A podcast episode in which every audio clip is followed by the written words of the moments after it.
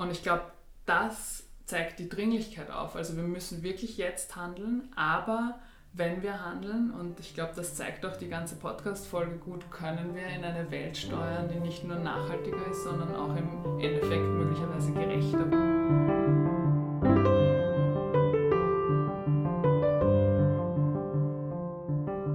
Hallo und herzlich willkommen zu Klimcast, der Jugendpodcast zur Klimakrise. Ich bin Fabian Kutzmig. Ich bin Lea Drahosch. Heute haben wir einen ganz besonderen Gast bei uns, nämlich Katharina Roggenhofer, der Leiterin vom Klimavolksbegehren und Mitgründerin von Fridays for Future in Österreich. In dieser Folge unterhalten wir uns über zivilgesellschaftliches Engagement mit ihr. Warum ist es gerade jetzt so wichtig, seine eigene Stimme zu erheben und wie kann ich meiner Stimme Gehör verschaffen? Welche Möglichkeiten und Formen sind am effektivsten? Und um über den Umweltbereich ein bisschen hinauszublicken, was möchte uns Katharina Roggenhofer für unseren Lebensweg mitgeben?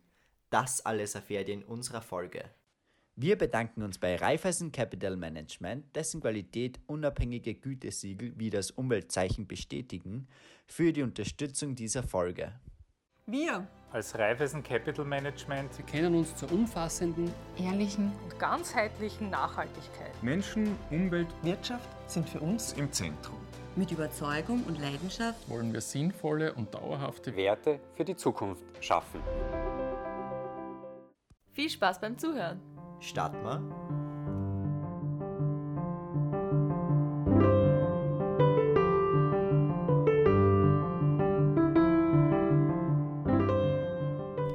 Ja, magst du dich vielleicht mal kurz vorstellen? Also danke für die Zeit.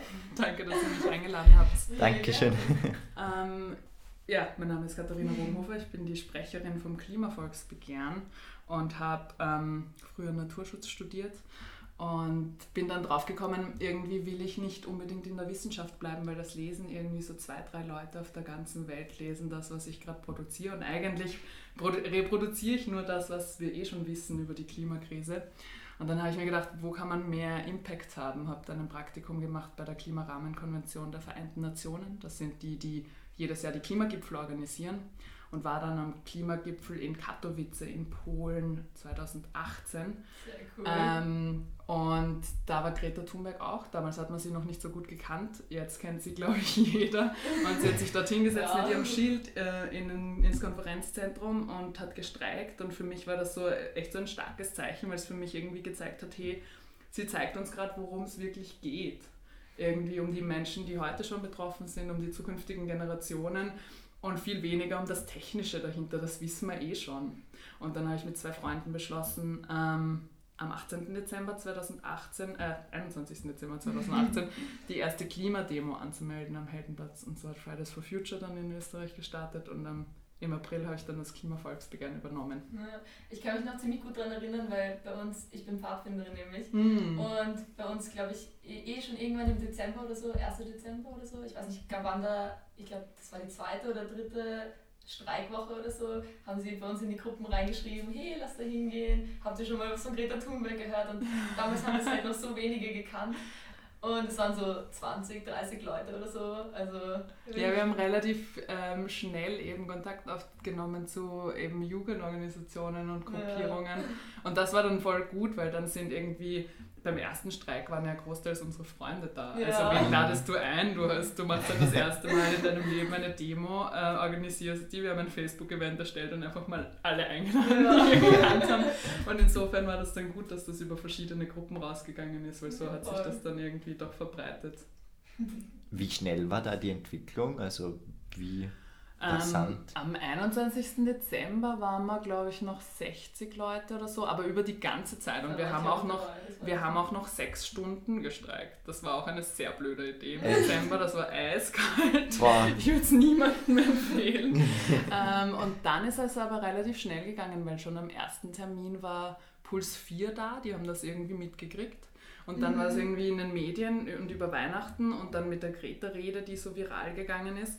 Ähm, und dann am 15.03., das war der erste weltweite Klimastreik, da waren dann 25.000 Leute am Heldenplatz. Ja. Und das war dann wirklich so ein Menschenmeer, wo man sich gedacht hat, oder mir hat das so viel Kraft gegeben, weil ich mir gedacht habe, wow, da stehen gerade so viele Menschen auf für dieses Thema und jetzt kann man einfach nicht mehr vorbeischauen und das hat sich ja dann tatsächlich bewahrheitet. Ja. Also die Stimmung am Streik war echt beeindruckend. Ich glaube, das hat echt vielen Leuten viel gegeben, so zu sehen, wie viele Leute es eigentlich wirklich interessiert und auch Leute dafür auf die Straße gehen. Ja, und das Schöne ist, dass es so viele neue Leute mhm. politisiert mhm. hat irgendwie. Nicht nur jung, sondern auch Eltern, die zu mir gekommen sind und gesagt haben, du, ich, ich gehe ja nie auf Streiks oder auf Demos, das ist nicht so meins, aber eure Demos, das ist, das ist sowas Schönes.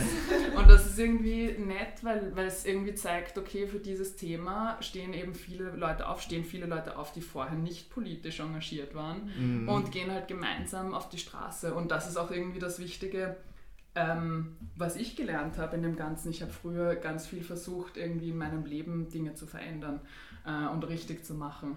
Und eben da stößt man irgendwann an Grenzen und ich habe gemerkt, mh, hm, eigentlich muss ich auch, wenn ich dort an Grenzen stoße, auch von der Politik fordern, mhm. dass sie die großen Hebel in die Hand nimmt, weil die kann ich teilweise nicht in die Hand nehmen, weil ich entscheide nicht, wo Züge hinfahren oder wie lange noch Öl gefördert wird. Das ist nicht meine Entscheidung als Individuum. Ja, das stimmt, ja. Ich habe auch beeindruckend gefunden am 15. März, dass wirklich auch aus ganz Österreich, kommt mir vor, Leute gekommen sind. Also wir sind halt von der Obersteiermark gefahren, äh, von der Schule. Echt, ist jetzt draufgekommen? Ja. Cool.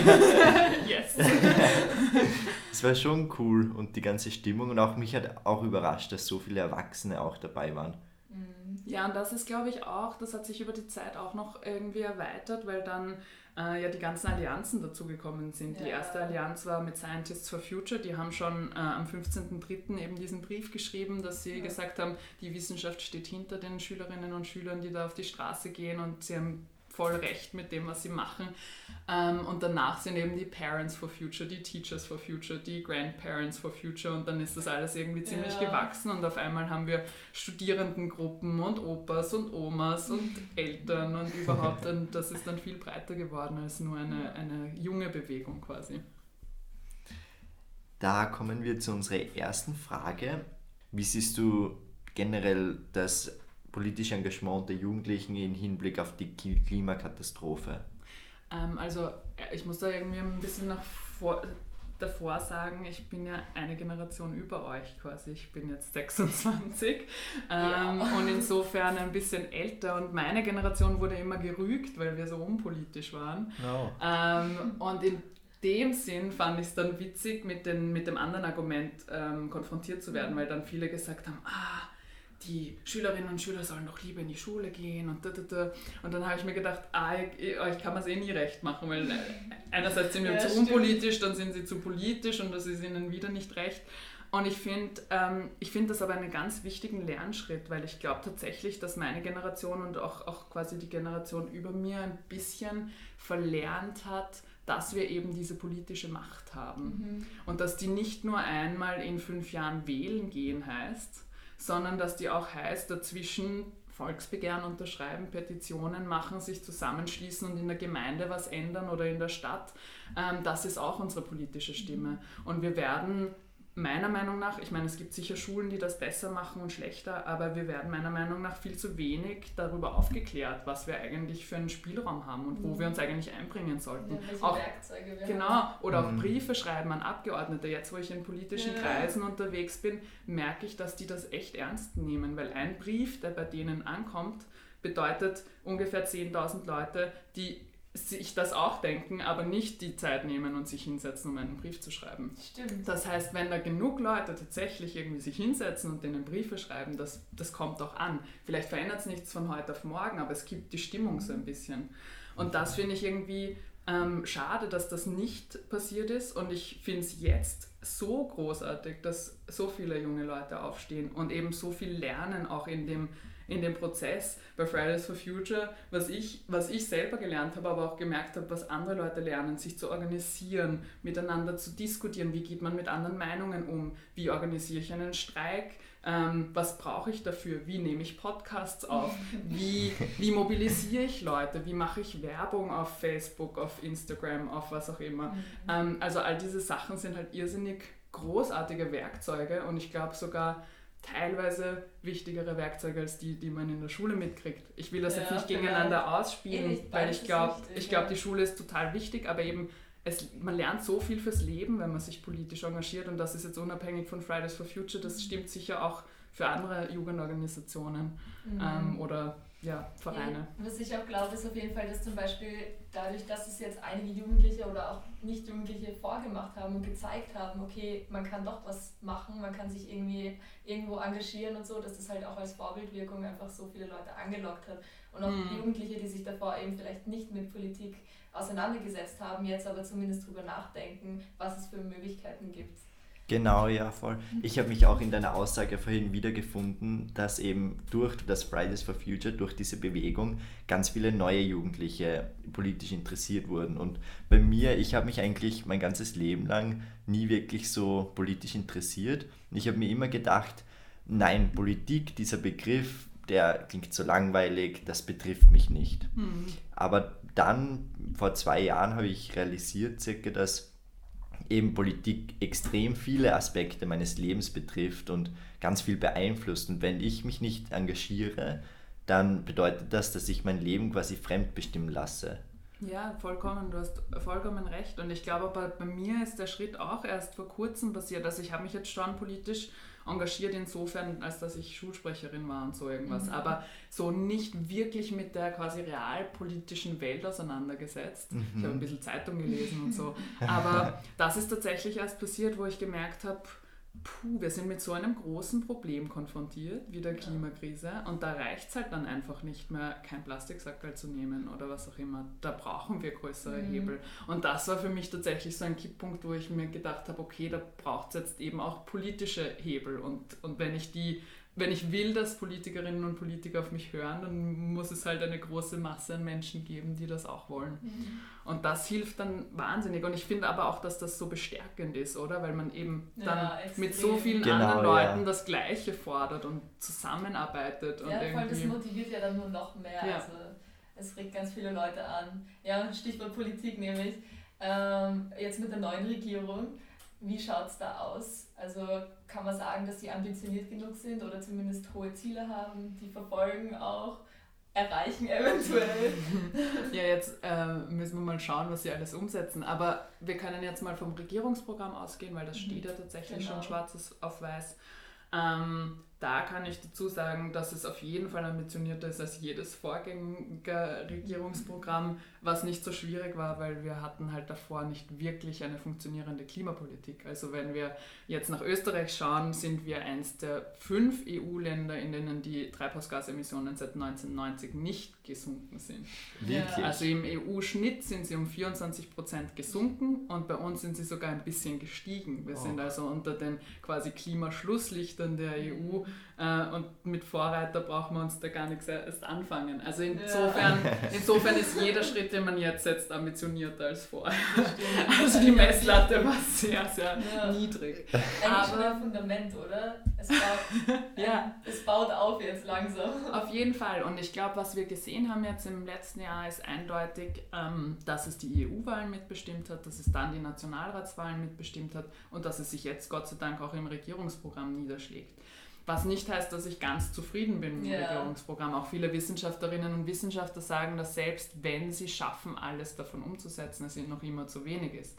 Dennoch würde ich sagen, dass es eben jetzt mal gut ist, vom Reden ins Tun zu kommen, weil es hilft halt auch nichts, wenn wir unsere Ziele nachschärfen und dann wollen wir 2040 klimaneutral mhm. werden oder dann wollen wir 2038 klimaneutral werden. Wenn wir nichts tun, werden wir nie klimaneutral. Ja. Also, ähm, also insofern hoffe ich, und das ist irgendwie auch mein Appell an die, an die Regierung jetzt, wenn sie schon sich diese Ziele stecken, dann müssen sie auch was tun. Und das haben wir bis jetzt noch nicht gesehen. Also ja, ich hoffe noch auf Umsetzung. Ich meine, für uns auch, also ähm, die Zuhörer wissen das vielleicht schon aus der letzten Podcast-Folge, aber ich bin bei der kleinen Wasserkraft Österreich und wir haben uns angeschaut, also ich glaube, das Klimaziel für 2030 oder so sind 5 Terawattstunden Ausbau. Und das Arge ist, äh, wir haben, haben jetzt erst 6 Terawattstunden Kleinwasserkraft. Also wir müssten es verdoppeln in 10 Jahren. Und allein ein Kraftwerksbau dauert 5, 6, 7 Jahre teilweise. Ähm, wenn wir jetzt auf eine andere Ebene schauen, am 12. Februar zum Beispiel war eine Abstimmung im EU-Parlament über, ähm, über Infrastrukturprojekte der EU. Mhm. Und die EU will ja quasi, das ist ja ein gutes Anliegen, ähm, vernetzter sein in der Energiepolitik zum mhm. Beispiel. Äh, was ja Sinn macht, weil wir, wir müssen ja nicht allen Strom immer autark produzieren, sondern wir können quasi dort, wo, wo gut Windenergie zu machen ist, da soll man Windenergie machen und so und dann tauschen wir das quasi untereinander mhm. aus. Ähm, aber 32 der Projekte, über die abgestimmt wurden, waren zum Beispiel Gasinfrastrukturprojekte. Mhm. Und ähm, einige davon auch Liquid Gas, also Flüssiggas, das ist das, was bei Fracking ähm, produziert wird, großteils in den USA, hat enorme Umweltfolgen lokal und es setzt Methan frei über die Transportkette. Ähm, das heißt, CO2-mäßig schaut es vielleicht besser aus als ähm, Kohle oder so irgendwas, aber wenn man das Methan als CO2-Äquivalent aufrechnet, kommt sogar manchmal auf einen schlechteren CO2-Fußabdruck. Das heißt, wir bauen jetzt noch, und das wurde angenommen im EU-Parlament, wir bauen jetzt noch Infrastruktur für Gas. Oh und das ist halt, das ist halt absurd, weil wie du sagst, wenn du jetzt etwas baust, dann, dann das heißt Lock-in-Effekt, dann quasi fesselst du dich an diese Energieträger, weil du jetzt Millionen darin investierst, das zu bauen, dann willst du die ja auch nutzen quasi. Ja. Und es ja. würde unsere jetzige Infrastruktur bei weitem ausreichen für dieses Argument, ähm, dass Gas, also Gas wird meistens nach vorne geschoben, als äh, wenn eben zum Beispiel die Erneuerbaren sind relativ volatil, das heißt, ähm, wenn kein Wind geht und keine Sonne scheint, dann haben wir vielleicht zu wenig Energie und für diese, um das abzufedern quasi, bräuchte es vielleicht Gas. Aber selbst für diese Sachen würde unsere bestehende Infrastruktur bei weitem ausreichen mhm. und jetzt wollen sie halt neue bauen und das geht so gegen jede Klimapolitik, die sie ernst meinen. Also ich hoffe, dass dass sie tatsächlich jetzt noch ein bisschen nachschärfen, wenn es wirklich in die Umsetzung kommt, weil wenn sie den Green Deal auf EU-Ebene ernst meinen, dann dürfte das auch nicht mehr passieren. Mhm. Ja, ich finde, da wird es nochmal richtig deutlich klar, wie wichtig es eigentlich ist, eben den Druck in der Bevölkerung ja. aufzubauen. Weil ich meine, klar kann ein Politiker sagen, was er vorhat und was er umsetzen will, aber ob die Ziele dann erstens so funktionieren, ob sie so durchgesetzt werden können, ist halt dann nochmal eine ganz andere Sache. Und wenn dann nicht wirklich die Bevölkerung da ist, die dann genau auf die Finger schaut und schaut, ob das auch so umgesetzt wird, dann ist halt schwierig. Und ich glaube, dadurch ist auch, also dafür ist auch das Klimavolksbegehren eindeutig ein gutes Mittel, um Druck aufzubauen, oder? Genau, also wir haben halt als Bevölkerung relativ wenig demokratische Mittel zur Verfügung eigentlich. Mhm. Also wir, wir können eben wählen, ähm, wir können Petitionen unterschreiben, das wirkt halt meistens nicht so, äh, so auf, auf so hohen Ebenen wie der Bundesebene so gut. Oder wir haben eben Volksbegehren zur Verfügung. Und viele andere Sachen, also ich meine, Streik ist auch ein demokratisches Mittel, aber das ist nicht so direkt. Das ja. adressiert halt ähm, die Politik, aber eben ein Volksbegehren muss halt ab 100.000 Stimmen im Nationalrat behandelt werden. Mhm. Ähm, und dementsprechend ist es schon ein gutes Werkzeug, da Druck aufzubauen, weil eben irgendwann müssen sie es tatsächlich im Nationalrat ähm, verhandeln und dann hoffentlich also wenn sie dann nichts umsetzen, dann kann man quasi das zu einem großen öffentlichen Skandal aufziehen. Und wenn sie dann was machen, haben wir möglicherweise zur Umsetzung beigetragen. Das ist irgendwie so die ja, Hoffnung. Cool. wir waren bis zum 3.3. noch in der Unterstützungserklärungsphase. Das ist so quasi die erste Phase vom Volksbegehren. Da muss man 8.400 eine Unterstützungserklärung sammeln. Die hatten wir zwar schon in 24 Stunden, aber wir haben uns vorgenommen, das länger zu ziehen. Und dann kann man einreichen und dann kriegt man eine Eintragungswoche festgelegt vom Innenministerium. Die wird wahrscheinlich im Juni sein, aber das wissen wir ähm, erst, wenn das der Innenminister festlegt. Ja. Und dann quasi muss man nochmal ordentlich die Werbetrommeln äh, rühren, damit da möglichst viele Leute hingehen in der einen Woche. Also in dieser Eintragungswoche kann man unterzeichnen und da zählen die Stimmen. Sie zählen auch schon von der Unterstützungserklärung. Mhm. Ähm, also alle, die jetzt schon unterschrieben haben, ähm, die zählen schon mit. Aber eben in der Eintragungswoche kann man nochmal unterschreiben gehen. Es muss niemand zweimal gehen. Du trägst ja als ähm, quasi Leiterin des Klimavolksbegehrens die Verantwortung der österreichweiten Initiative zur Rettung des Klimas und der Rettung unseres Überlebens. Verspürst du da gewissermaßen einen Druck oder so? Wenn du das so ausdrückst, dann ja, glaube schon. ähm, ja, ich, ich glaube, was mir den Druck nimmt, ist, dass es so viele Leute gibt, die jetzt eben gerade aufstehen. Also das ist echt schön zu sehen. Wir haben im Klimavolksbegehren haben wir über 500 Freiwillige mittlerweile. Wow. Ähm, Fridays for Future ist auch eine Riesenbewegung. Also es, es sind so viele Leute engagiert jetzt gerade. Das heißt, ich trage das ja auch alles nicht alleine auf den Schultern. Was ich schon mache, ist das Ganze koordinieren und das ist gar nicht so einfach, muss ich sagen. Das glaube ich, ähm, ja. Weil man eben, wir haben 500 Freiwillige, die, die vor Ort sind, die in Regionalgruppen organisiert sind, die was machen wollen und die super, super Arbeit leisten. Wir haben Teams, die die Kampagne organisieren, Pressearbeit, Freiwilligenarbeit, Infotische, Workshops und so. Und das muss man halt irgendwie alles ähm, koordinieren und schupfen. Und gleichzeitig ähm, in der Sprecherinnenfunktion bin ich halt eben viel unterwegs und, und halt Vorträge und mache Panel-Diskussionen und Podcasts. und ähm, insofern, ja, das war schon ein Riesenschritt, weil nichts davon habe ich studiert. Ich habe eben Naturschutz studiert in England, davor Biologie. Also ich komme so ein bisschen aus dem Wissenschaftseck und darauf war ich nicht vorbereitet. Insofern war es schon ein großer Druck am Anfang. Aber ich kann mir schon vorstellen, dass dir das Studium trotzdem dabei geholfen hat, das jetzt so erfolgreich auch zu machen. Fachlich hat es mich auf jeden Fall vorbereitet. Also mhm. das ist auch das Schöne daran, ist, dass ich das Gefühl habe, ähm, ich kenne mich genügend aus in dem, worüber ich rede. Und das ist, das ist ja schon mal irgendwie was, was einem Sicherheit geben kann. Äh, und alles andere lernt man auch. Also so wie ich vorher über Fridays for Future geredet habe, ich bin ja auch da rein gestolpert quasi und habe mal Sachen gelernt. So wie schreibt man Presseaussendungen, wie kommt man an die Medien ran, mhm. wie bewirbt man ein Volksbegehren, weil im Endeffekt sollen ja so möglichst viele Leute unterschreiben gehen. Wie macht man das? Wie kommt man an möglichst viele Leute ran? Ähm, über Verteiler von anderen Organisationen, dann triffst du dich mal mit anderen Organisationen und so weiter und so fort und dann, ja, dann lernt man das Ganze. Ich glaube, ich kann mich sogar erinnern, das allererste Interview, was ich mit dir gelesen oder gehört habe, ich bin mir gerade nicht mehr sicher, war, wie du erklärt hast, wie man eine Demo eigentlich anmeldet. Und wenn ich mir jetzt überlege, wie weit wir jetzt schon gekommen sind mit der ganzen Bewegung, ist das schon ein ziemlicher Lernprozess. Ja, das stimmt enorm. Also eben, ja, das weiß ich jetzt auch, wie man eine Demo anmeldet. Wir sind irgendwie zur Polizei gegangen und haben mal gefragt. Ja. Ganz am Anfang. Ähm, Quasi aber, Trial and Error. Genau, ja. Und, und das macht auch voll viel Spaß. Man lernt so viel. Es ist, es ist irgendwie auch so schön, dass man irgendwo die Möglichkeit hat, das zu lernen. Weil in vielen Jobs steigst du ganz unten ein und machst halt irgendwie mal irgendwas, kopieren, mhm. Kaffee machen oder sonst irgendwas. Und da kannst du halt gleich dort einsteigen, wo es dir gefällt und dann mit deinen, weiß nicht, mit deinem Können und deinem Tun irgendwie dazu beitragen. Sei es jetzt, weil du Kurzfilme kannst oder eben Podcasts machst oder mhm. was auch immer dich interessiert, du kannst da drin was lernen und ich finde das, das ist irrsinnig bereichernd. Mhm, dieser Freiraum, sich selbst zu entwickeln und so klingt schon echt spannend, ja. finde ich. Ja. Ja, ich meine, wir, wir merken das ja auch jetzt beim Freiwilligen Umweltjahr, oder? Wir haben schon viele Möglichkeiten eigentlich auch eben mit diesem Umweltprojekt, was wir jetzt hier starten dürfen.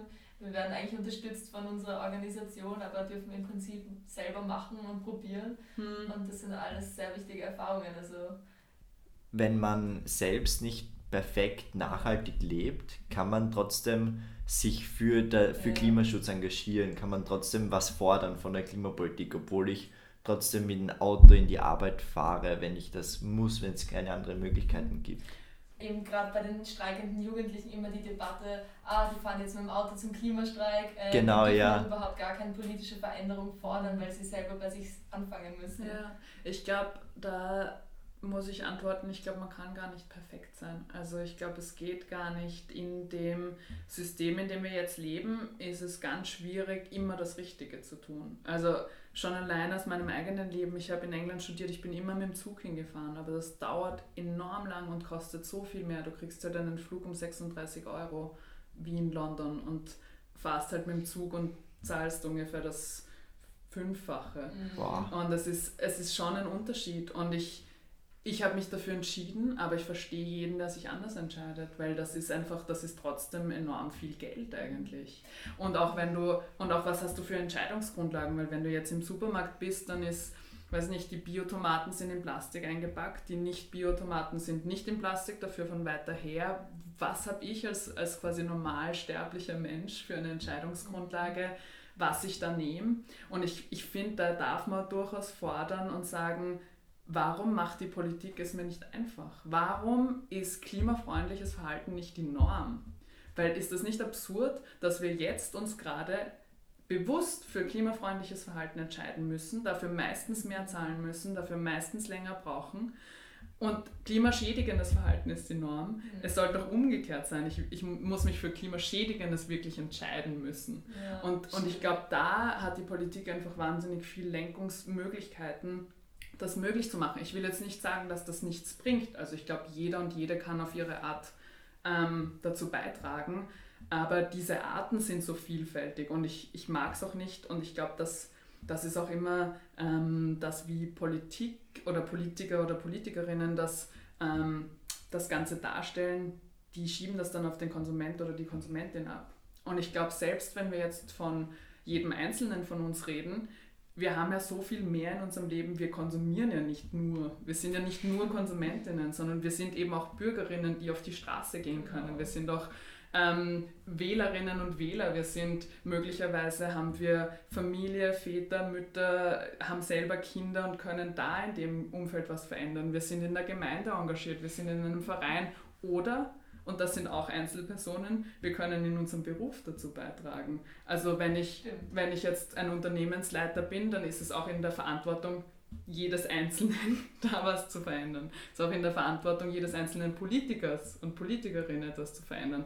Also ich finde, wenn man schon die Verantwortung auf den Einzelnen oder die Einzelne abwälzt, dann in allen Facetten. Ja, stimmt. Also so habe ich darüber auch noch nicht wirklich nachgedacht. Aber es macht schon Sinn und ich glaube, es passiert auch langsam nach und nach. Also vor allem jetzt auch äh, bei uns in der Branche, aber auch in anderen ähm, Unternehmen. Ich kann mich erinnern, ich glaube im September oder so sind recht viele Unternehmen auch geschlossen gegangen zum Klimastreik. Mhm. Also ich weiß nicht, ich glaube nicht, dass das vor zwei Jahren noch so denkbar gewesen wäre. Ich glaube, nichts davon war vor zwei ja, Jahren denkbar. Die sind alle sehr überrascht. Also auch die etablierten ähm, Umweltorganisationen haben, haben mir regelmäßig gesagt, boah, vor einem Jahr hätten wir nie gedacht, dass dieses Thema jemals wahlentscheidend ist, dass jemals Politikerinnen sich dazu äußern müssen. Und das alles haben wir geschafft. Also wir als Bewegung, wir als die Menschen, die, die in diesen Feldern arbeiten und, und, und auf die Straße gehen und ihre Stimme erheben. Also ich finde, das ist schon Wahnsinn, was da passiert ist. Schon, ja, weltweit gesehen auch. Und ich war auch so überrascht in Montreal, mhm. wo, also Montreal hat ja weniger Einwohner als Wien. Und trotzdem waren in Montreal über 500.000 Menschen auf der Straße oh, wow. für einen Klimastreik für Fridays for Future und da gingen wirklich Organisationen hin oder die Schulen haben generell ein, eine Exkursion gemacht oder generell einfach jeder wollte auf die Straße. Mhm. Da war wirklich zwei Drittel der Bevölkerung hat sich dafür äh, zum Klimaschutz geäußert. Unglaublich. Wow. Mhm. Ja. Und auch, dass das für mich hat es auf einmal Sinn ergeben, weil es gibt nämlich in der Umweltpsychologie ein Phänomen, dass, ähm, dass wenn dir ein eine Aktion angeboten wird, die du machen kannst, wenn dir ein Problem präsentiert wird, dass immer der Größe des Problems angemessen sein muss. Sonst gibt es so mhm. einen quasi ähm, Mental Disconnect oder so mhm. irgendwas. Also quasi das, das hat mit dem, das eine hat mit dem anderen nichts zu tun. Und ich glaube, gerade wenn man das, wenn man sich die Klimakrise als globales Problem anschaut, dann verstehe ich alle und bei mir war das auch lange Zeit so, du bist halt urunzufrieden, wenn dir die einzige Möglichkeit, die dir angeboten ist, ist, nimm kein Plastiksackerl oder so. Was hat das? Ja. Also quasi schön, aber was hat das mit der, mit der Größe des Problems zu tun? Und da war es irrsinnig gut für mich zu sehen, ja, die einzige Antwort, die wir auf eine globale Frage geben können, ist eine globale Bewegung zu werden. Und das hast du gut irgendwie zusammengefasst, weil es sind in so vielen Städten Leute auf die Straße gegangen, in, so, in fast allen Ländern der Welt. Das hat es noch nie gegeben in der Geschichte der Menschheit, dass es eine Bewegung gibt, die quasi den ganzen Globus umspannt. Ja, es ist ja auch irrsinnig schwierig, wirklich an einen Systemwandel zu glauben. Also, weil man muss ja, wenn man damit anfängt, wirklich die, die das Vertrauen haben, dass das irgendwann mal sich verändern wird. Und mit diesem Vertrauen quasi muss man an, oder mit der Hoffnung, vielleicht nicht mit dem Vertrauen, aber mit der Hoffnung geht man dann auf die Straße. Und das ist eben genau das, ist dieses riesige globale Problem, was so viele Aspekte betrifft, auch zum Beispiel, weil wir vorher darüber geredet haben, die Verantwortung äh, des Einzelnen. Viele Leute können sich nicht einmal, ähm, haben nicht mal mehr diese Wahl, weil sie sich vielleicht auch gar nicht leisten können, ob sie mhm. jetzt die teurere Tomate nehmen oder nicht. Genau diese globale Wirkung, die Fridays for Future hat, die hat mir persönlich auch vor Augen gehalten, dass eben wir als Menschheit näher zusammenrücken müssen und besser zusammenarbeiten müssen und nicht nur als Österreicherinnen und Österreicher, nicht nur als Europäerinnen und Europäer, sondern als Weltbürgerinnen und Weltbürger. Und weil es betrifft alle und es betrifft vielleicht die im globalen Süden vor uns, aber das bedeutet nicht, dass wir keine Verantwortung tragen und mhm. dass wir uns damit nicht beschäftigen müssen. Das bedeutet sogar, dass wir wahrscheinlich mehr Verantwortung tragen, ja, weil wenn man sich jetzt die, die, die historischen Emissionen ja. anschaut, dann war das nicht der globale Süden, der dazu beigetragen hat zur Klimakrise. Insofern haben wir schon sehr viel Verantwortung und du hast es eh angesprochen, ich glaube, es geht da um um sehr viel Gerechtigkeit in vielen Dimensionen. Also so wie du gesagt hast, globale Gerechtigkeit. Eben der globale Süden ist mehr betroffen von der Klimakrise als der globale Norden. Und das heißt nicht, dass wir so weitermachen sollten wie bisher. Ähm, aber auch, es ist schon auch eine Gerechtigkeitsfrage zwischen Generationen. Ich glaube, sonst hätte es Fridays for Future auch nicht so gegeben. Ähm, eben, wir sind noch viel länger auf dieser Erde als, was weiß ich, meine Oma zum Beispiel nicht, dass es meine Oma nicht trotzdem schön haben soll, aber quasi uns betrifft es einfach noch länger. Und dann auch die Frage, ähm, es wird Menschen mit ähm, geringerem Einkommen oder ärmere Menschen auch mehr betreffen als, als reiche Menschen. Und das gilt global, aber auch national. Also auch national sind ärmere Haushalte mehr von der Klimakrise betroffen, weil sie sich zum Beispiel keine Klimaanlage leisten können, weil sie in schlecht gedämmten Häusern wohnen, weil sie ähm, nicht die Möglichkeit haben, eben Räumlichkeiten aufzusuchen, wo es Kühlungen gibt oder wo ähm, oder in Parks gehen können oder zu siebt in einer Wohnung wohnen oder so irgendwas, sich das Heizen und das Kühlen nicht leisten können. Also und auch global gesehen, es gibt viel mehr ärmere Menschen, die nahe der Küste leben, weil dort meistens nicht hoch gebaut wird. Also manchmal schon, das ist dann sehr fahrlässig, aber quasi dort siedeln sich dann sehr viele ähm, Menschen an mit geringem Einkommen und die sind halt die Ersten, die dann irgendwie von einer Flutwelle oder vom Meeresspiegelanstieg betroffen sein werden. Also ich glaube, in der ganzen Bewegung darf man auch nicht die Frage vergessen, wen trifft es zuerst, welche Menschen sind jetzt schon betroffen und eben auch um eine Frage der Solidarität, weil eben nur weil es mich vielleicht nicht gerade jetzt unmittelbar betrifft oder meinen Nachbarn nicht, ähm, müssen wir denn noch was machen? Weil genau, eben wir ja. haben ja die Verantwortung dafür, dass wir dann insgesamt auf einer guten Welt leben. Mhm. Da fällt mir gerade auch ein, äh, was hältst du vom Motto unser, unseres Kanzlers, Grenzen und Klimaschützen? Das geht ja eigentlich nicht einher, zumindest meiner Meinung nach. Ich meine, wenn man es jetzt überspitzt ausdrücken will, muss man das Klima schützen, wenn man keine großen Fluchtbewegungen haben will. Weil es wird wahnsinnig viele flüchtende Menschen geben durch die Klimakrise. Gibt es jetzt schon, weil sie in ihren ähm, Ländern oder Orten, wo sie leben, nicht mehr anbauen können. Also meistens ist es halt irgendwie so, dass die Landbevölkerung dann in bestimmten Ländern in die Stadt flüchtet. Das ist mal der erste Schritt, weil sie dann, weil sie vor Ort einfach zu trocken ist oder zu viel überflutet wird und nicht mehr angebaut werden kann. Dann explodieren quasi die Städte, es gibt hohe Arbeitslosigkeit und dann flüchten noch mehr Menschen irgendwo anders hin. Ähm, und deswegen, also ähm, jetzt zum Thema des Bundeskanzlers, Fluchtursachen bekämpfen heißt auch Klimaschutz. Ich bin nicht für, äh, dafür, dass wir jetzt Mauern um unser Land aufziehen, aber wenn wir es ernst meinen, also wenn quasi er das tatsächlich meint, von wegen, wir wollen nicht so viele flüchtende Menschen überhaupt, mhm.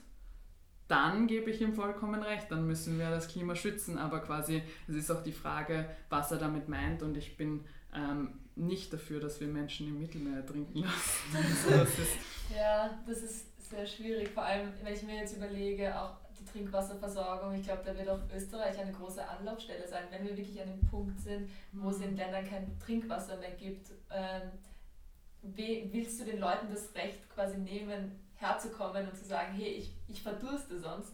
Das, also rechtlich kann man diese Leute dann nicht mehr, mehr abweisen. Also ja, und sollte man auch nicht. Aber eben deswegen sollten wir uns vorher überlegen, ob wir auf so einer Welt überhaupt leben wollen. Also alle miteinander, nämlich nicht nur die Menschen, die dann leider eben ihren Heimatort verlassen müssen, sondern auch wir insgesamt. Wollen wir auf so einer Welt leben? In Österreich gibt es jetzt auch schon die Aus also fühlt man jetzt auch schon die Auswirkungen der Klimakrise. Nicht umsonst gab es so ein großes Waldsterben, Ernteausfälle, ähm, Hitzetote, ja 20 Grad im Jänner, mehr Hitzetote als Verkehrstote mittlerweile. Das, ist schon, das sind schon Zahlen, die man, die man sich mal vor Augen rufen soll. Wow. Natürlich sind wir nicht am meisten betroffen im, auf der ganzen Welt, das, das muss man auch ehrlich sagen, aber selbst bei uns hat das schon arge Auswirkungen, also sollten wir ja wohl was machen. Ja, ja. auf jeden Fall. Hinter dem Begriff Klimakatastrophe, finde ich, verbergen sich so viele Facetten, eben dieser enorme ethische Konflikt mit der sozialen Gerechtigkeit und ich als schon sehr privilegierter Mensch, der in der ersten Welt leben kann und die Möglichkeit hat oder geboren wurde in der ersten Welt, sehe darin schon meine Verantwortung auch mich persönlich zu engagieren und nicht zu sagen, China ist schuld, mhm. soll China was machen, soll China sich verändern oder sollen die armen Menschen in Indien aufhören, ihren Müll zu verbrennen. Mhm und es ist ja auch, also ähm, erstens stimmt das Argument insofern nicht, dass wenn, als dass wenn man sich den pro Kopf, die Pro-Kopf-Emissionen anschaut, China noch immer besser ist als wir. Ähm, Wirklich? Und Indien ebenfalls. Also quasi pro Kopf sollten wir uns schon irgendwie ein bisschen an der Nase nehmen und sagen, äh, es ist nicht China, also es ist auch China, natürlich ist es auch China, aber quasi äh, wir haben einen größeren, größere Pro-Kopf-Emissionen und Zusätzlich darf man nicht vergessen, du hast gerade von Müllverbrennen geredet, wir verlagern halt unsere Umweltproblematiken total in andere Länder. Also seien es jetzt unsere Industrien, die abwandern, die verschmutzen halt dann irgendwo anders die Umwelt, weißt du. Und wir importieren halt nur die Produkte. Das wird uns nicht als CO2-Fußabdruck angerechnet, weil das ja eh woanders passiert. Aber wir haben damit zu tun, weil wir quasi ja mit unserem Handelssystem, mit unserem Wirtschaftssystem dazu beitragen, dass dann nicht nur Menschen teilweise ausgebeutet werden, sprich Kinderarbeit oder sonst irgendwas, sondern auch die Umwelt dort, weil es weniger Umweltstandards gibt. Das heißt, wir ähm, tragen mit unserem Wirtschaftssystem enorm dazu bei, wie in anderen Ländern produziert wird, wie Umweltstandards gesetzt werden. Und wenn man sich äh, bei uns die Emissionen anschaut, sind das meistens ähm, konsumbasierte Emissionen, das heißt die Emissionen, die quasi ähm, entstehen in unserem, nein, Produkt, also produktionsbasierte Emissionen, die produziert werden in unserem Land. Mhm. Und nicht konsumbasierte Emissionen, die quasi die Emissionen mit einberechnen, die das ganze Produkt hatte auf seiner ganzen Wertschöpfungskette. Wenn man die hernimmt, dann ist unsere Emission, unsere Emission 40% höher sogar, als sie es jetzt sind. Mhm. Ähm, also da muss man sich da auch irgendwie ein bisschen an der Nase nehmen. Zusätzlich finde ich ein, ein, ein super ähm, Argument, warum Österreich trotzdem zählt, auch wenn wir so klein sind. Äh, es gibt ein Konzept, das nennt sich Leapfrogging, also quasi über was drüber hüpfen.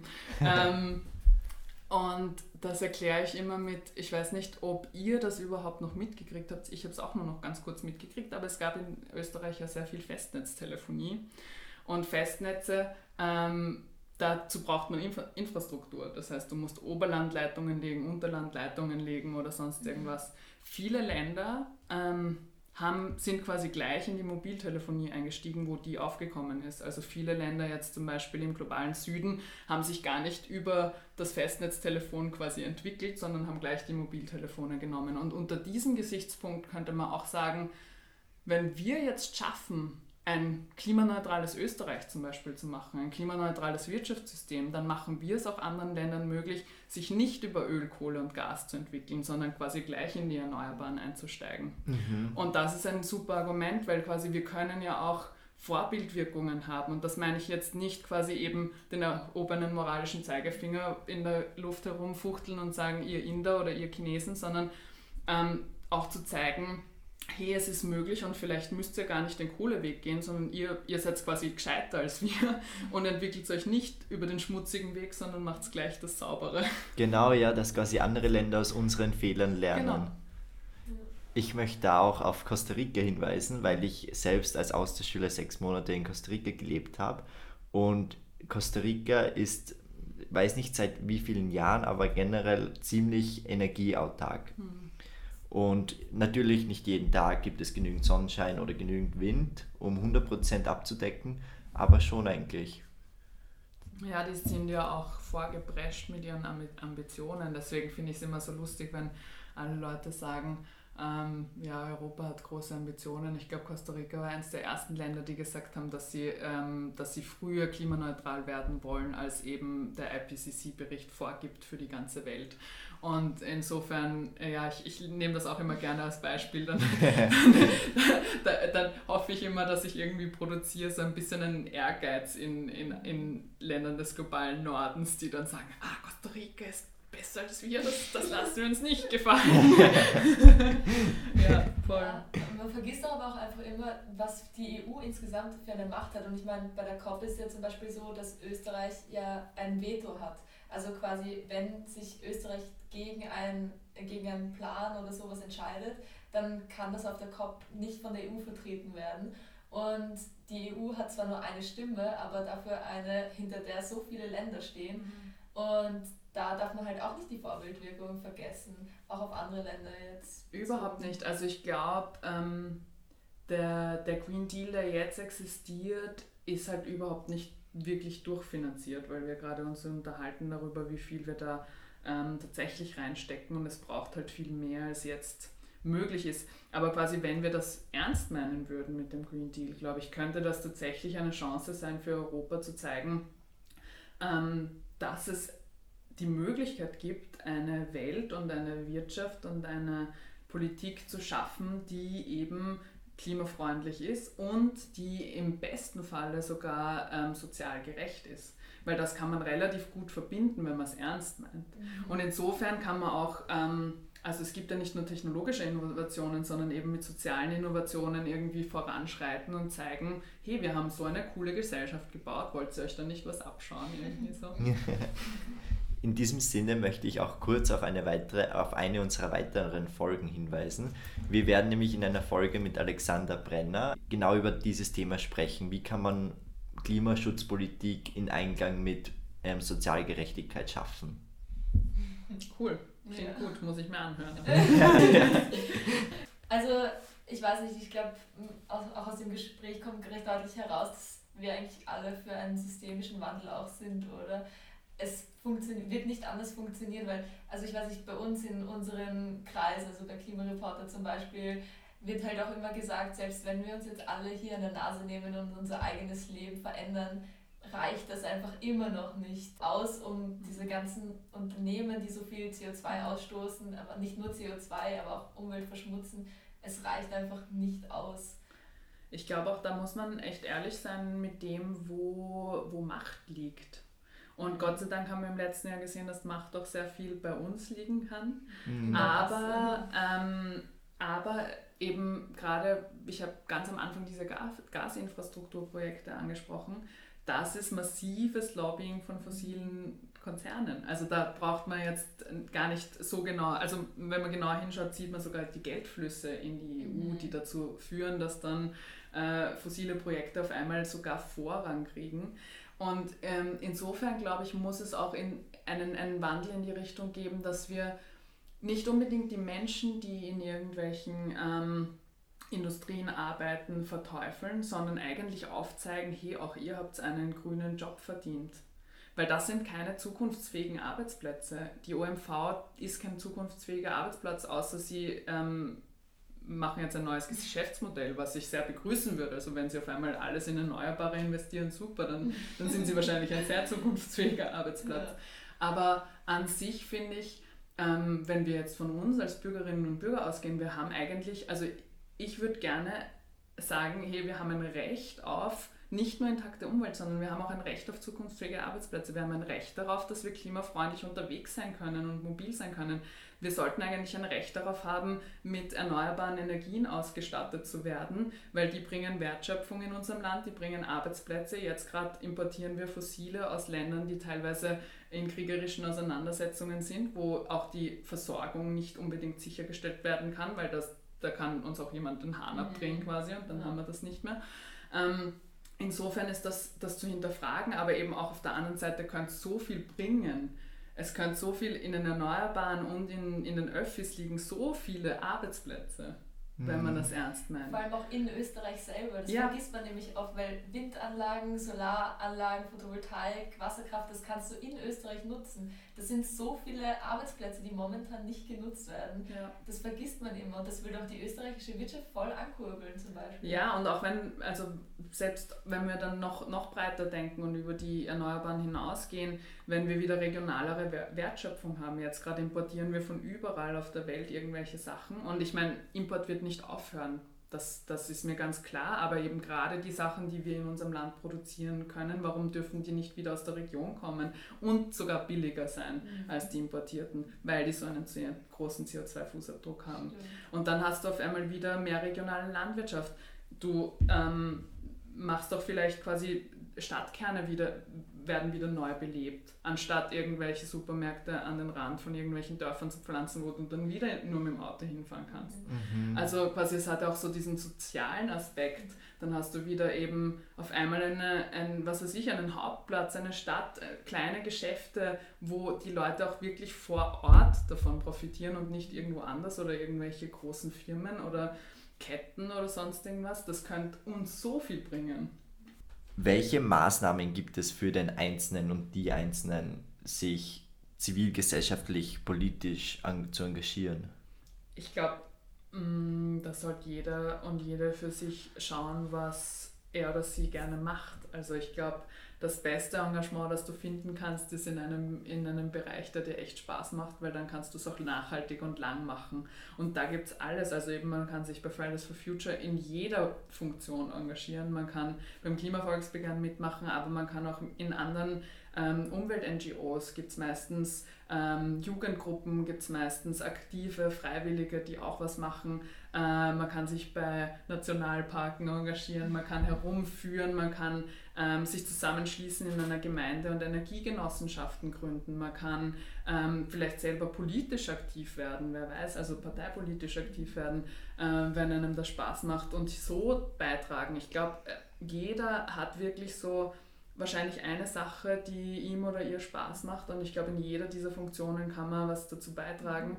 Ähm, man muss sich ja jetzt auch nur die Allianzen von Fridays for Future anschauen mit den Artists for Future zum Beispiel, Leute, die ihre Kunst irgendwie in diesem Zusammenhang stellen und, und auch äh, in ihrer Ausstellung mit dem Thema umgehen oder, ähm, oder auch öffentliche Kunst machen für, zu diesem Thema, was dann wieder in den Medien kommt. Man kann in den Medien drüber schreiben, man kann Journalistin werden oder Journalist und quasi drüber schreiben und aufklären. Ich glaube, da gibt es so viele Dinge, wenn man Lehrerin oder Lehrer wird unterrichtet eure Klassen gescheit drüber. Lern, mhm. Lehrt euren Schülern ja. und euren Schülerinnen. Man vergisst es echt also, oft, dass Jobs da eben so eine große äh, Auswirkung haben können, weil in fast jedem Job kann man irgendwie sich sein Leben nachhaltig ausrichten, sei es auch allein, wenn man mit den Kollegen darüber spricht, dass man vielleicht jetzt mal nicht so viel druckt oder ich weiß nicht, zum Beispiel bei mir war es so, ich schreibe irrsinnig gerne oder äh, mache gerne Öffentlichkeitsarbeit und das kannst du in fast jedem Unternehmen machen eigentlich. Genau. Also ja. die Grenzen sind da jetzt nicht nur auf Umweltaktivismus irgendwie beschränkt. Das stimmt, eigentlich verbringt man eh mit der Berufung, mit dem Job im Leben am meisten Zeit. Also es gibt da konkret eine Organisation, die sagt, man hat 80.000 Stunden, also 80.000 Stunden verbringt man mit dem Beruf. Mhm. Wie kann man diese 80.000 Stunden nutzen, um etwas Gutes zu tun? Ja, genau. Also das wäre das, das wär absolut das Ziel. Also ich glaube, wenn man, wenn man mit seiner mit seinem Beruf, also mit seiner Berufung quasi dazu bei, beitragen kann, äh, dann ist das super und wenn man sich zusätzlich dann eben noch ein paar Stunden irgendwo engagiert, ist das dann noch besser und und eben auch nicht vergessen auf die politische Stimme. Ich glaube, das ist auch ein, eines der wichtigsten Sachen, die ich im letzten Jahr gelernt habe. Eben vergesst nicht, dass ihr was zu sagen habt. Also ja. so, egal ob es ist, eben einmal einen Brief an eine Politikerin zu schreiben oder bei einem Streik dabei zu sein. All diese Sachen zählen auch enorm. Ja. Seine eigene Stimme zu erheben, ja. quasi. Und ich finde, im Sinne von äh, seine Berufung, mit seiner Berufung was Gutes zu tun und seine Stimme zu benutzen, mhm. Da bist du auch ein wahnsinnig gutes Beispiel als Leiterin des Klimavolksbegehrens. Danke. Ja, irgendwie habe ich mir das so eingerichtet, gell, dass ich das gut mache. Ja, dementsprechend eine Motivation hoffentlich für alle anderen, auch die, diese ja. Stelle zu finden, die einem Spaß macht und da möglichst viel drüber zu reden oder dazu zu machen oder Projekte aufzuziehen. Ja, der persönliche Diskurs ist oft eh auch das, wo man am meisten bewirken kann, im Dialog mit Freunden, mit der Familie. Genau, ja. Ja, ja auf jeden Fall. Findest du, dass der, dieser, äh, also wenn man mit anderen Menschen auf persönlicher Ebene über politische Angelegenheiten redet, findest du das auch eine relevante Methode, um mehr Bewusstsein zu schaffen und für bestimmte, um die Stimmung in eine bestimmte Richtung zu lenken? Absolut. Also ich glaube, dass es fast wahrscheinlich eine der relevantesten Methoden ist, weil, Wirklich? weil ähm, wir, glaube ich, viel zu viel verlernt haben, über solche Themen zu reden. Und deswegen ist auch eine enorme hm, Entpolitisierung, glaube ich, passiert von Bürgerinnen und Bürgern, weil das nicht mit unserem, also weil es scheint, als hätte es nicht mit unserem Alltag zu tun. Und ich glaube, je mehr wir darüber reden, wie viel das eigentlich mit unserem Alltag zu tun hat, die Politik, die gemacht wird, desto mehr ist die Aufmerksamkeit da und ich glaube, desto mehr können Menschen auch tatsächlich sehen, ah, stimmt, ich habe was zu sagen und ich sollte auch was sagen bei manchen Sachen. Weil eben da können wir uns ja auch gut solidarisieren, weil wenn wir, was weiß ich, du kommst aus der Obersteiermark, hast du gesagt. Genau, ja. Wenn wir irgendwie nach Hause fahren und dort in, in einem Ort wohnen, wo zum Beispiel keine Öffis hinfahren, dann sollten wir darüber reden.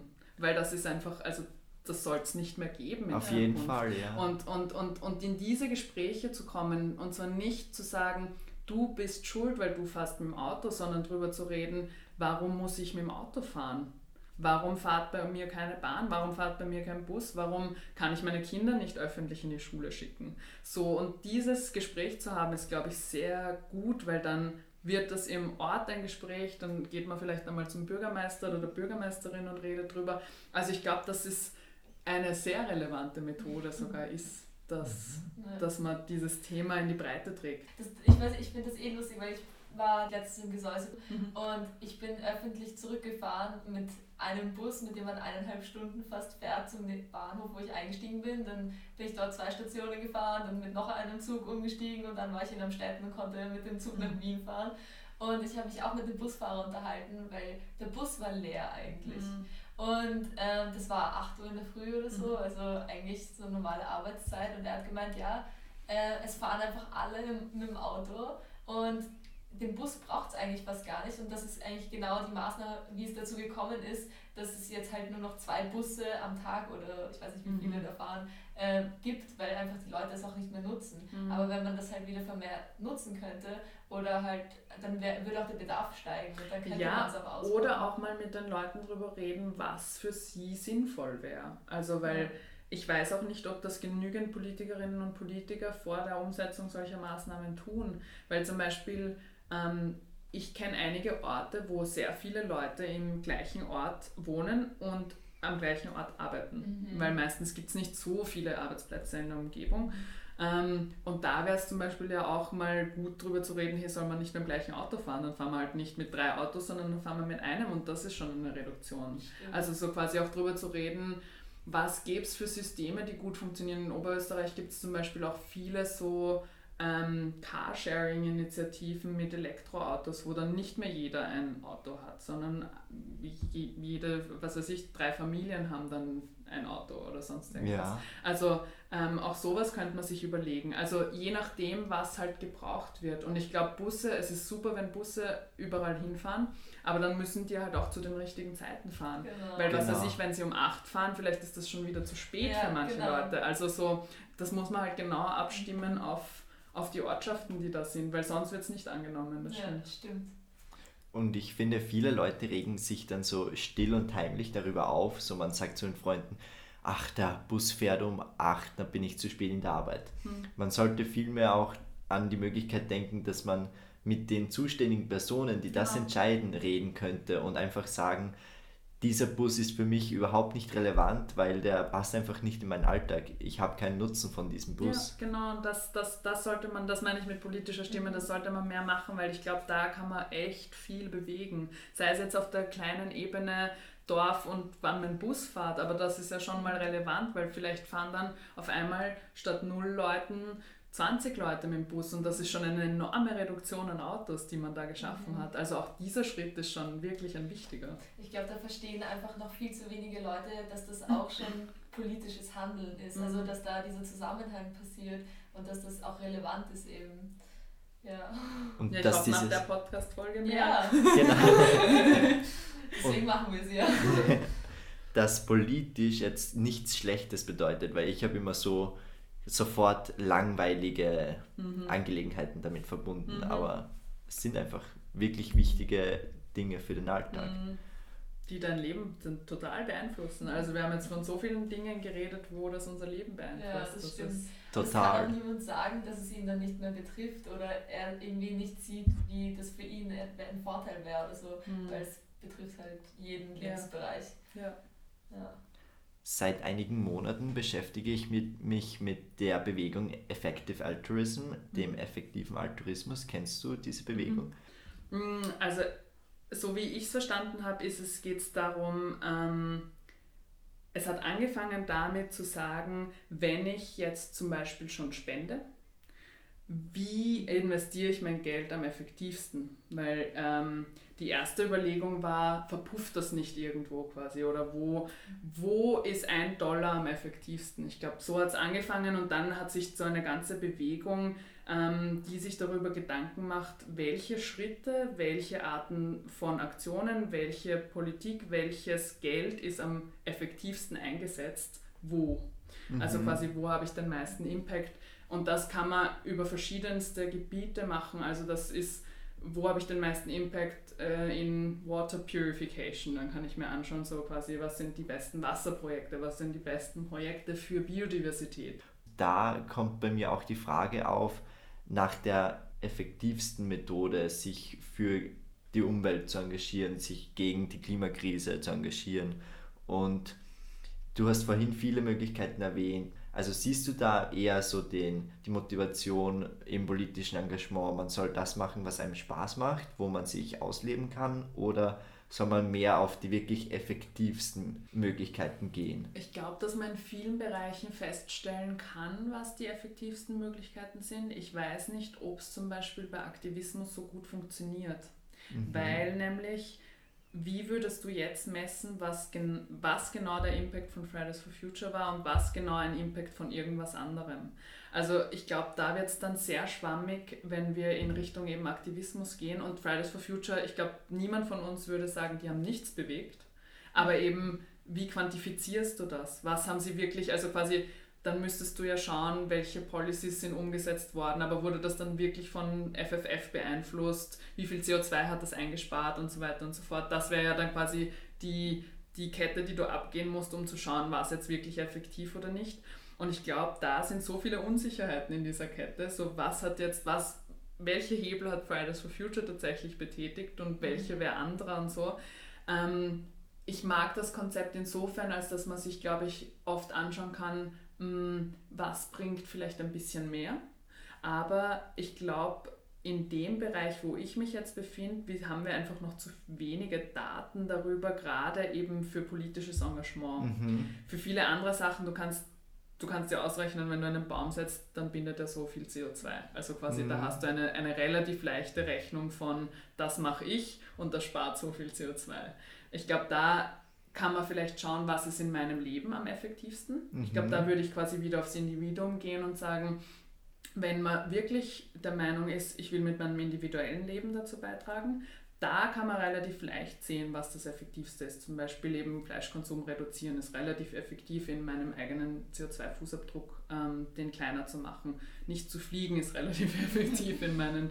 Ähm, also insofern, da ist die Effekt, also der, der, die Verbindung zum Effekt relativ offensichtlich.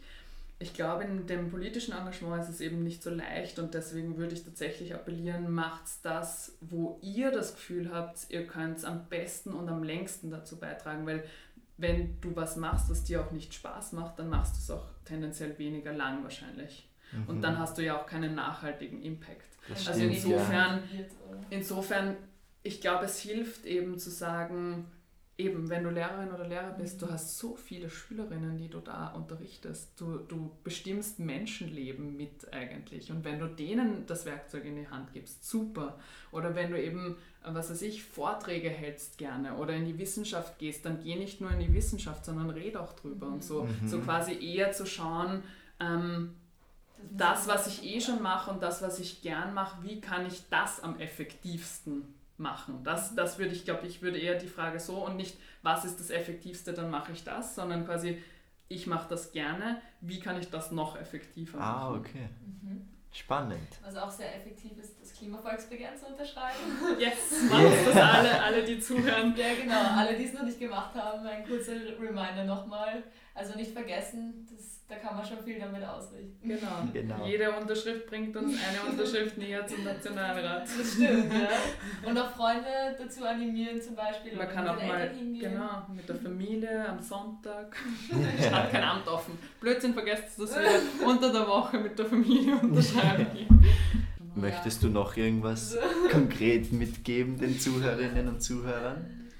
Mm, ich glaube, dass es ganz wichtig ist, dass Mm, dass man sein Leben danach ausrichtet, wo man glaubt, ähm, den meisten Impact haben zu können. Und das meine ich jetzt nicht nur mit Klimasachen, sondern eben, wenn wir darüber reden, dass wir eine große Transformation brauchen unseres ganzen Systems, bedeutet das nicht nur, sich jetzt ganz einseitig für Klima einzusetzen. Das ist super wichtig und ich glaube, es ist jetzt gerade in den nächsten fünf, sechs Jahren noch viel wichtiger, ähm, weil es so dringlich ist, aber eigentlich auch zu schauen, wie kann ich insgesamt dazu beitragen, dass die Gesellschaft in die richtige Richtung geht. Mhm. Ähm, und das bedeutet eben, wir haben vorher über Gerechtigkeit geredet, auch, auch da mein Augenmerk hinzulegen und zu schauen, wie kann ich zu einer Gesellschaft beitragen, die gerechter ist, die Fluchtursachen begrenzt, die ähm, vielleicht dazu beiträgt, ähm, unsere Verantwortung, die wir auch geschichtlich haben, noch mehr zu übernehmen und darüber auch zu reden. Also ich glaube, ähm, wenn man den Blick ein bisschen weiter macht, dann äh, ist das auch gut, weil es uns dazu bringt, nicht nur in einer Nische zu denken, sondern wirklich in einer eben gesellschaftlichen Transformation, die wir brauchen werden, um, um das Klimaproblem zu lösen. Ja, das ist ein sehr wichtiger Denkanstoß, finde ich. Finde ich auch, ja. ja. Und was sind deine Zukunftsvisionen? Glaubst du jetzt so, Ah, das ist sehr direkt, aber glaubst du, wird die Menschheit überleben? ähm, ich hoffe es. Und ich glaube, ich muss es auch hoffen, weil ich würde einfach ungern, eine, eine meiner wirklich quasi sehr tiefliegenden Motivationen ist schon, dass ich das Gefühl habe, unsere Großelterngeneration und unsere Elterngeneration hat noch sehr ehrlich sagen können, hey, du wirst es mal besser haben.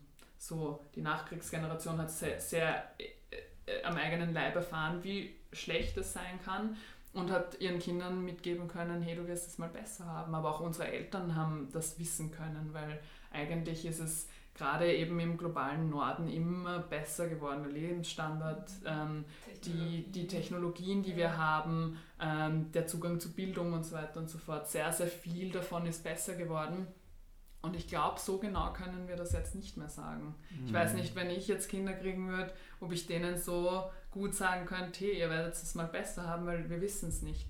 Und ich glaube, das zeigt die Dringlichkeit auf. Also wir müssen wirklich jetzt handeln, aber wenn wir handeln, und ich glaube, das zeigt auch die ganze Podcast-Folge gut, können wir in eine Welt steuern, die nicht nur nachhaltiger ist, sondern auch im Endeffekt möglicherweise gerechter, wo dann alle Menschen einen Zugang zu klimafreundlicher Mobilität haben, wo alle Menschen klimafreundliche Energieressourcen nutzen können und nicht von fossilen Brennstoffen abhängig sind, wo eben Stadtkerne belebt sind, wo wir wieder mehr regional konsumieren können, wo wir wieder die Bauern kennen, von denen unsere Sachen kommen, ähm, wo wir Grünflächen in Städten haben, viel weniger Autos werden unterwegs sein, dementsprechend wird die Sicherheit steigen, Kinder werden wieder auf der Straße spielen und ähm, und Fassadenbegrünungen und natürliche Kühlungen und wir werden einfach, glaube ich, wirklich in einer schöneren Welt leben, wenn wir es ernst meinen. Und das kann dann auch tatsächlich hoffentlich umgelegt werden auf viele andere Regionen der Welt. Ja, ich glaube, das fasst auch den Begriff Klimagerechtigkeit so gut zusammen eigentlich. dass da eben so viele Aspekte dahinter stecken und dass das auch wirklich als Lösung oder eigentlich als Endziel angedacht ist. Ja, und dass wir dafür einstehen sollten, dass das auch so passiert. Ja, und dann können wir den Kindern wieder sagen, hey, ihr werdet es mal besser haben. das klingt echt optimistisch. Also ich mag diese Zukunftsvision. Ja, ich auch. Darauf müssen wir jetzt hinarbeiten. Ja. Genau. Also. Ja, dann vielen Dank, dass du deine Gedanken mit uns geteilt hast. Danke für die Einladung. Vielen ja, Dank. Voll. Hat mich sehr gefreut. Uns auch. Wirklich, ja. Ich habe mir auf jeden Fall ganz viel mitnehmen können aus diesem Gespräch. Danke an die liebe Kathi für das Interview. Wir hoffen, dass ihr euch, liebe Zuhörerinnen und Zuhörer, ebenso viel wie wir aus diesem Gespräch mitnehmen könnt. Danke fürs Einschalten. Und wir hören uns beim nächsten Mal. Bis bald.